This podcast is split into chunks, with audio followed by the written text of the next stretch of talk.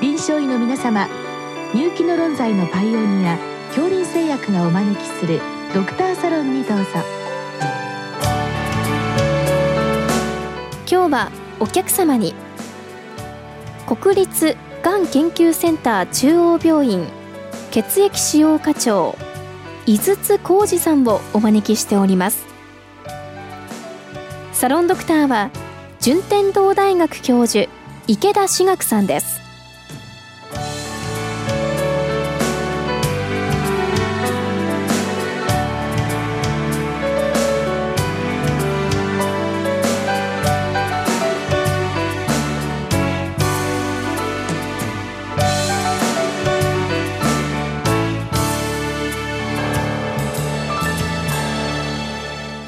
先生よろしくお願いいたします。よろしくお願いします。本日は包性リンパ腫ちょっとあまり私聞きに入らないんですけどもの治療予後等についてご質問来てるんですけども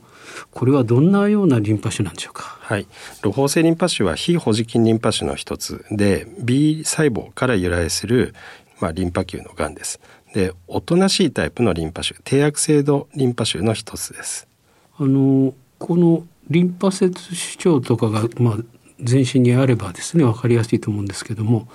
偶然何か他の検査で見つかったこともあるんでしょうか？はい。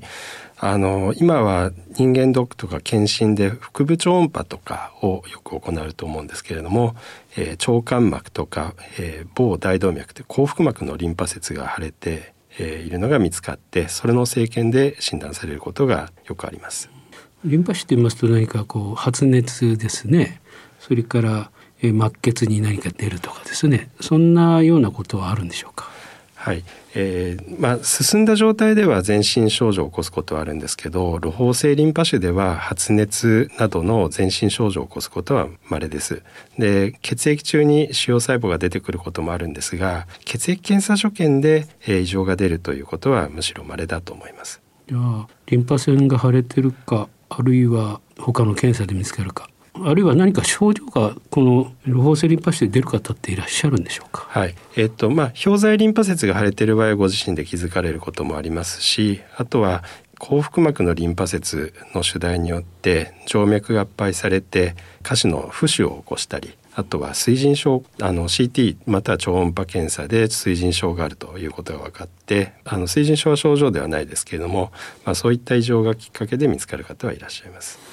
まあそういうことであればある程度こう進んだ状態で見つかるんでしょうか？そうですねあのリンパ腫のステージというのはステージ1から4に分けられてるんですけど、まあ、露胞性リンパ腫ではステージ3または4の進行期で見つかる方が8割以上です。あそれでもまあ何か特別な症状がない限りはわからないということなんですね。はい。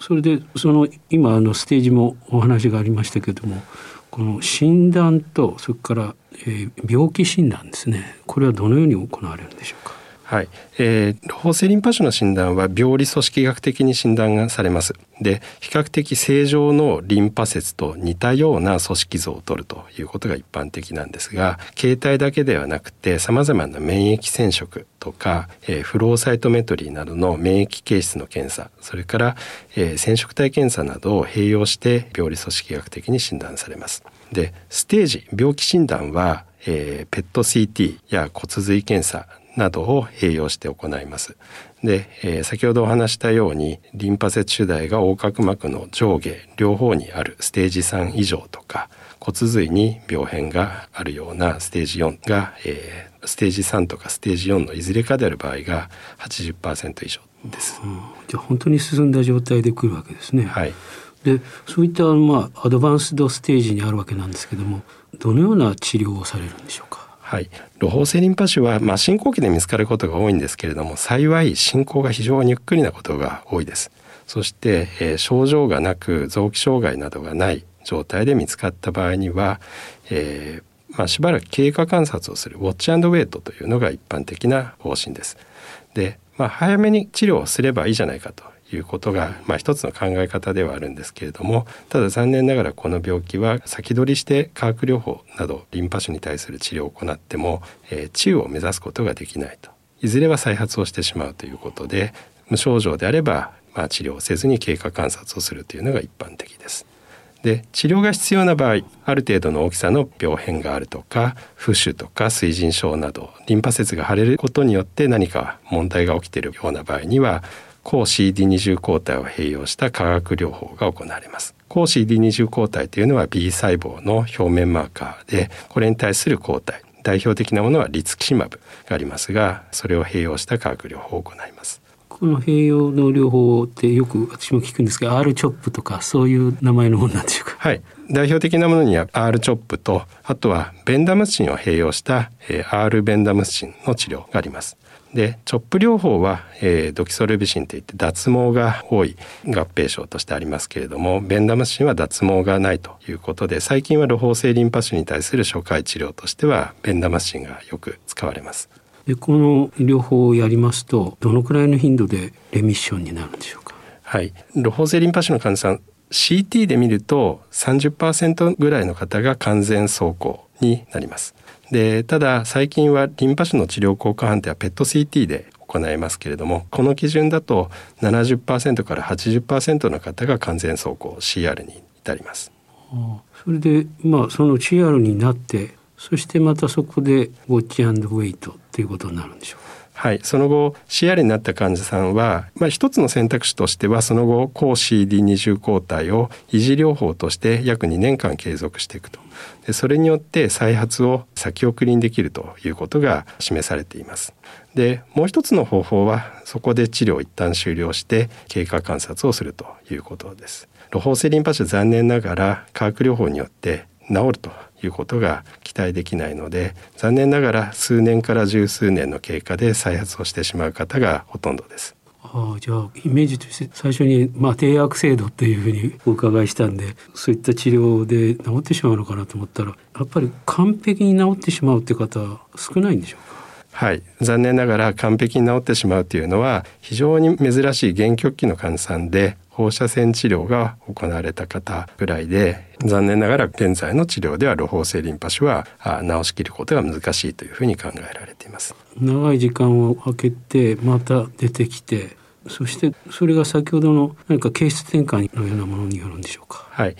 再発をするときにまたあのおとなしいゆっくりとしたタイプの露胞性リンパ腫として再発をするということが、まあ、最も多いです。ただ一部の方は形質転換組織学的形質転換といって微慢性大細胞型 B 細胞リンパ腫などの経過が早いタイプに変化してしまうことがあってその場合はより強力な化学療法が必要になります。でいずれにせよ再発をした段階でまた治療を繰り返すということが必要になります。まあ低悪性度のもので再発した場合にはまた同じようにやっていくということですね。はい。やはり同じようにリツキ酸を使って化学療法ということなんでしょうか。はい、リツキシマブや最近は新しい世代の抗 CD20 抗体オビヌツズマブというのがありますがあそういったものを併用した化学療法や最近は分子標的薬なども治療選択肢に入ってきています。そしてまた、まあ、運よく CR が得られればそのまままた経過フォローと。はい、で先ほどちょっと悪性度の高いものに変わった場合はこれはどうされるんでしょうか？はい悪性度の高いものに変化した場合にはより強力な化学療法として例えば R チョップ療法とかさらに強力な化学療法などが選択肢になりますし最近は、えー、微慢性大細胞型 B 細胞リンパ腫に承認された CAR-T 細胞療法なども選択肢になります。うん、あのよくカーティって聞くんですけどこれ具体的にはどのような治療なんでしょうか？はい、カーティ細胞療法はリンパ腫の患者さんから、えー、白血球リンパ球をまず採取をします。その採取したリンパ球を、えー、製薬企業のカーティ細胞の製造施設でキメラ抗原受容体遺伝子というのを形質導入をします、まあ、いわば遺伝子治療をして、えー、患者さん自身のリンパ球 T 細胞に腫瘍細胞に結合して増えるような機能を与えますでその遺伝子が導入された患者さん自身のリンパ球をまた患者さんに戻す治療で患者さんの体の中ではそのキメラ抗原受容体が導入された T 細胞が腫瘍細胞と結合してまあ、その細胞が増えて活性化することによって高腫瘍効果を発揮すると、まあ、そういった治療です。患者さんのそこの悪性腫瘍のあの表面にある何か抗原に対するキメラ抗体ですか、はい、そういったものが導入された患者さんの、まあ、いわゆる正常のリンパ球を介していくと。はいあのカーティ細胞療法では、えー、患者さんの露胞性リンパ腫の細胞の表面にある CD19 を標的としています。えー、ちょうどリツキマブが CD20 に対する抗体であるのと同様に同じ B 細胞の表面抗原である CD19 を標的とした治療です。あじゃあ逆に言いますとその患者さんのリンパ球っていうのは T 細胞を使うんでしょうか？はい、さようでございます。あじゃあ人工的に教育した T 細胞を戻してでそいつが腫瘍細胞の CD19 に反応して殺していくと、はい、いうことですかね。はい、おっしゃる通りです。でまあ、腫瘍細胞って私のイメージだとどんどんこう形質転換が進んできてある時に CD19 も出さなくなってしまう細胞とかそういうのはいるんでしょうか？えーと、それはありえます。でただそれは比較的頻度が少ないとされているのでカーティ細胞療法の後の再発の場合にはそうなんですが、えー、カーティ細胞療法前には CD19 の発現は、えー、消えることは少ないというふうに言われてます。じゃあまあ一回やってうまくいけばそのまま効いていくという。はい、残念ながら今のところはカーティ細胞療法は必ずしも万能な治療じゃなくて微慢性大細胞型 B 細胞リンパ腫や形質転換を起こした露胞性リンパ腫の大体30%ぐらいの方がカーティ細胞療法後長期生存できると。治癒が期待できると。いうことで必ずしも万能な治療ではないですけど。30%ぐらいなんですね、はい、その有効であるないっていうのはどの辺がこう目安なんでしょうか？えーと効果が出るというのはまず治療後3ヶ月目あたりの CT または PET-CT で、えー、完全走行が期待できると病気が消えるということがまず第一でまずそこを目指します。でそうなったとしても一部の方は再発をしてしまいますが、えー、一旦3ヶ月目に CR が得られた患者さんではその後、えー、治癒が期待できるという流れになります。あじゃあその時点での効果を判定しているということですね。はい、でやはり PET-CT ということなんですね。はいですとなんか分かりやすいような感じましたどうもありがとうございました、うん、